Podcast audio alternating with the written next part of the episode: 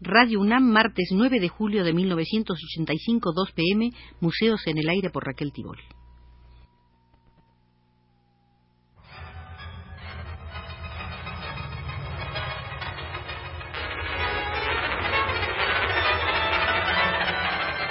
Museos en el Aire.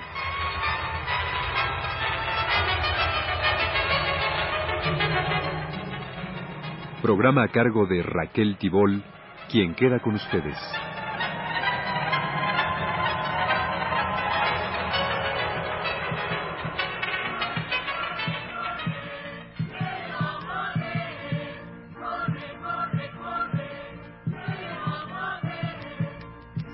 Volvemos hoy al museo del querido Hermenegildo Bustos, el pintor de Purísima del Rincón. Este artista sintió una intensa simpatía por los habitantes de su pueblo. El modo de vivir de todos ellos le dio un carácter propio a su expresión pictórica. Sus gustos, sus poses, su indumentaria, sus visajes, observados con la cercanía de la intimidad, le dieron originalidad a sus imágenes. Según uno de sus biógrafos, el doctor Aceves Barajas, Bustos habría tenido un radio de acción pictórica mayor del considerado habitualmente.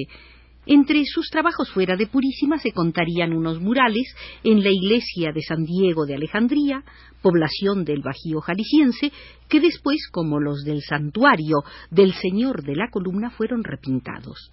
Menciona asimismo Aceves que a tres jóvenes admiradores del estilo pictórico del para ellos inabordable don Hermenegildo, a quien disgustaba lo vieran pintar y se negaba a dar clases o fórmulas de sus materiales. Esos jóvenes fueron Felipe López, Trinidad Calderón y Santiago Franco. La posible existencia de pintores formados en un estilo bustiano dentro mismo de los pueblos del Rincón explicaría la existencia de pinturas similares a las de Bustos y casi contemporáneas de las suyas, las cuales se le atribuyen de manera improcedente. Retratos y exvotos se hicieron por miles desde fines del siglo XVIII y durante todo el XIX en la zona que durante la colonia fuera la Nueva Galicia, por artistas que proclamaban su condición de aficionados para evitar reclamos gremiales provenientes de los pintores reconocidos por academias y cofradías.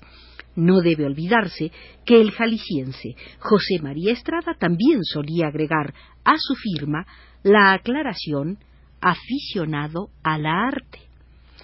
Fue José Guadalupe Zuno pintor, museógrafo e incansable estudioso del arte mexicano, quien observó la diferencia esencial en la producción de dos retratistas decimonónicos que a partir de su consagración nacional se comenzaron a mencionar siempre juntos, Bustos y Estrada. Bustos, excelente fisonomista, modela sus retratos, mientras que Estrada los pintaba sin modelarlos. Bustos se atuvo a lo que vio e hizo lo que quiso. Para Zuno este es su gran mérito.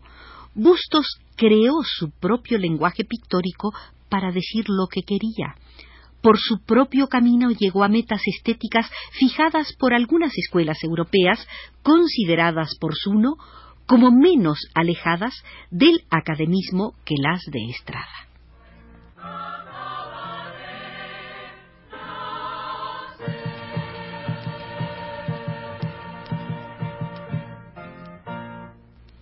Cierto es que Bustos está más cerca de los primitivos flamencos a causa de su capacidad para la imitación acuciosa, resultado del poder de retentiva visual y paciente observación.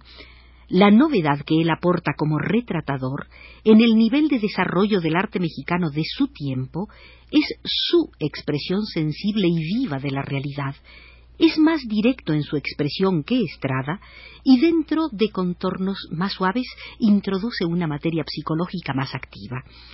La más discutible aportación a la biografía de Hermenegildo Bustos la hizo el historiador del arte mexicano Gonzalo Obregón en su estudio sobre el pintor Juan N. Herrera de León, Guanajuato. Discutible porque hace afirmaciones sin poseer prueba alguna. La primera vez que se mencionó a un maestro de nombre Herrera fue en el catálogo de 1951. Después, Jesús Rodríguez Frausto, en su muy útil ensayo de 1956, completó el nombre del maestro, Juan Nepomuceno Herrera, notable retratista nativo de la ciudad de León. Hasta ese momento se decía que Bustos había trabajado en el taller de Herrera por espacio de seis meses, pero que lo abandonó al sesiorarse, que era más el tiempo que empleaba en otros menesteres que en la práctica de la pintura. Pero Gonzalo Obregón afirmaba contundente el más famoso discípulo de Herrera fue Hermenegildo Bustos. Defiende esta rotunda aseveración diciendo que la obra temprana de Bustos demuestra una formación dirigida por un artista de gran categoría, criterio que se debe compartir, pues en sus primeras pinturas, las del inicio de la década del 50, Hermenegildo demuestra ya cultura plástica. Que Bustos haya ido a León para su aprendizaje Nada tiene de raro, razona Obregón, dada la proximidad de su pueblo con esta ciudad. Tampoco ve difícil que Bustos fuera discípulo de Herrera, pues en los cincuenta del siglo XIX Herrera tenía ya una fama bien cimentada. Lo que le parece dudoso es que haya estado en el taller del leonés solo seis meses. El oficio de pintor que Bustos llegó a dominar debió exigirle un aprendizaje de unos dos o tres años, que podrían fijarse, dice Obregón, de 1848, cuando tenía 16 años, a 1851.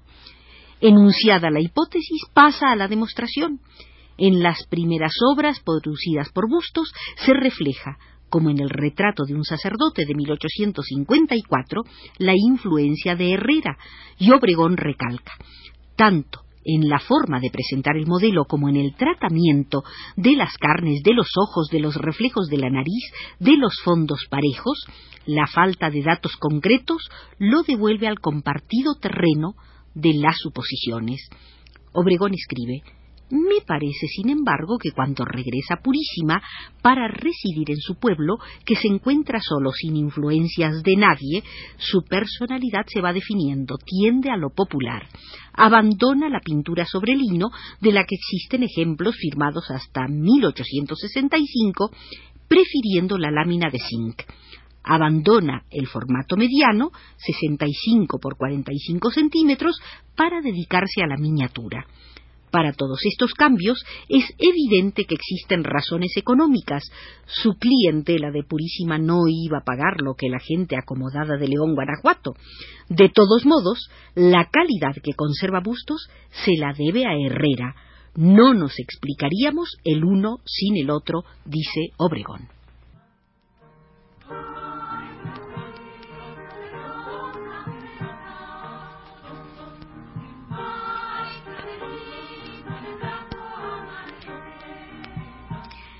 Aunque Gonzalo Obregón se armó de coraje y acudió a frases contundentes, no logró en verdad probar nada.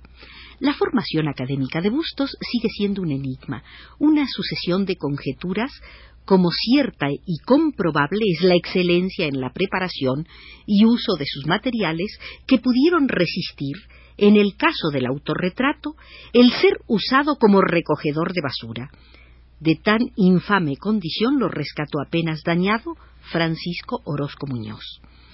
En el orden de las aproximaciones, es Jesús Rodríguez Frausto quien apunta otra posibilidad que Hermenegildo Bustos conociera la pintura del retratista José Justo Montiel, quien el 2 de septiembre de 1854 abrió una academia de pintura en la ciudad de León, como también dio clases en la ciudad de Jalapa y en la escuela secundaria de Orizaba.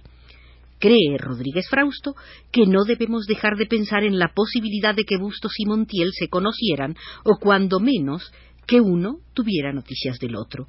Máxime cuando las relaciones entre León y los pueblos del Rincón en ese tiempo eran muy estrechas, tanto en el aspecto político como en el eclesiástico.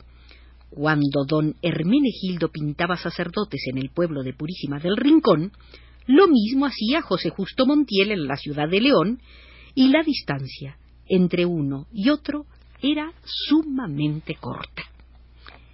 En 1955, bajo la dirección del licenciado Miguel Álvarez Acosta, el Instituto Nacional de Bellas Artes desplegó, dentro de las posibilidades presupuestarias muy limitadas, un programa de adquisiciones. En esto puso especial empeño el jefe del Departamento de Artes Plásticas del Instituto Nacional de Bellas Artes, Víctor M. Reyes, hombre interesado en el rescate y revaloración del arte nacional. El interés se concentró entonces en la obra de Bustos. Las negociaciones con la viuda de Francisco Orozco Muñoz, la señora Dolly van der Vee, se habían iniciado en 1954. La colección que ella estaba dispuesta a enajenar al Estado mexicano la constituían 56 óleos, 14 dibujos y diversos documentos relacionados con la vida artística y privada del pintor. El precio fijado fue en total de 250 mil pesos, cantidad que Limba no poseía. Fue necesario integrar a principios de 1955 un patronato especial para reunir esa suma de 250 mil pesos. Lo presidió el secretario de Educación, Ángel Ceniceros. Lo integraron el secretario de Hacienda y Crédito Público, Antonio Carrillo Flores, y el ingeniero Marte R. Gómez. Este fungió como vocal y fue su secretario Gustavo Marisael. En poco más de una semana, el patronato logró reunir la cantidad acordada y el 24 de noviembre de 1955 en una ceremonia que se efectuó en el Museo Nacional de Artes Plásticas del Palacio de Bellas Artes, el IMBA recibía al fin la muy preciada colección que quedó expuesta al público.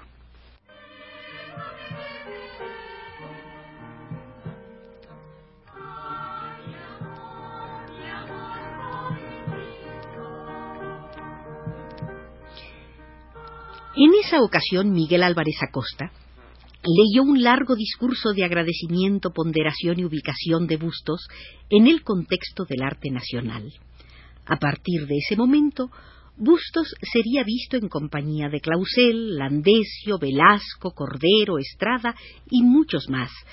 Ya no sería huésped del Museo Nacional de Artes Plásticas, sino residente perpetuo del mismo.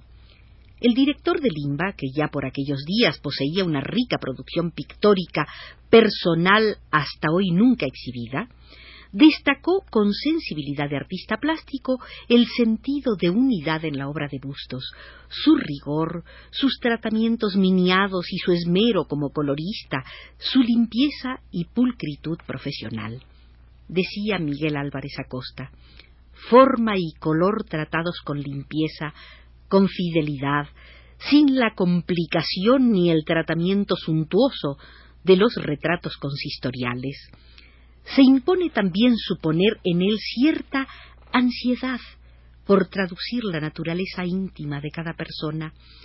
Se nos dirá que el cotejo de tal suposición no es fácil ante la ausencia del modelo, pero la torrencial expresión que arrojan sus figuras, la viveza con que están consignados los datos físicos que corresponden a elementos psicológicos de ponderación, afabilidad, rudeza, vanidad o desaliño, dan presencia a ese afán. Álvarez Acosta aportó su opinión al largo debate sobre la posible formación académica de Bustos.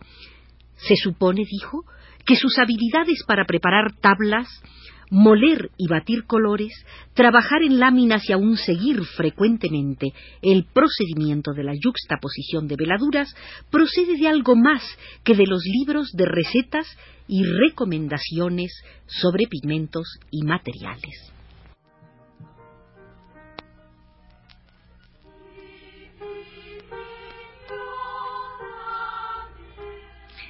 Termina así, estimados amigos, la visita número 13 al Museo de Hermenegildo Bustos.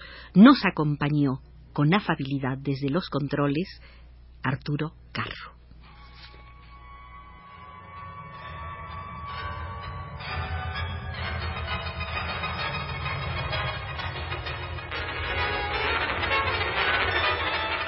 Este fue Museos en el Aire.